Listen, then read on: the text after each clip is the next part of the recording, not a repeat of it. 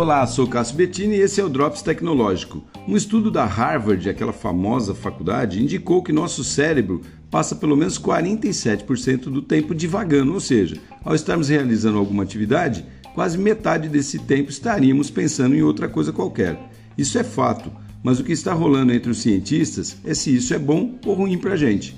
Algumas evidências sugerem que essa divagação mental é prejudicial e pode nos tornar aí mais infelizes e por não estarem né, justamente focadas em alguma atividade aí que a gente está realizando. Mas uma outra corrente de estudos mostra que devagar é um mecanismo natural do nosso cérebro e faz parte de um processo cognitivo muito importante, o que significa que pode levar as pessoas a terem novas ideias e mais inspiração. Olha só que interessante. E já diziam antigamente né, que o ócio também pode ser benéfico, lembram disso? E essa máquina orgânica, que é o nosso organismo humano, é bem complexa e tudo faz sentido por algum motivo e nós, na verdade, conhecemos bem pouco ainda sobre seu funcionamento.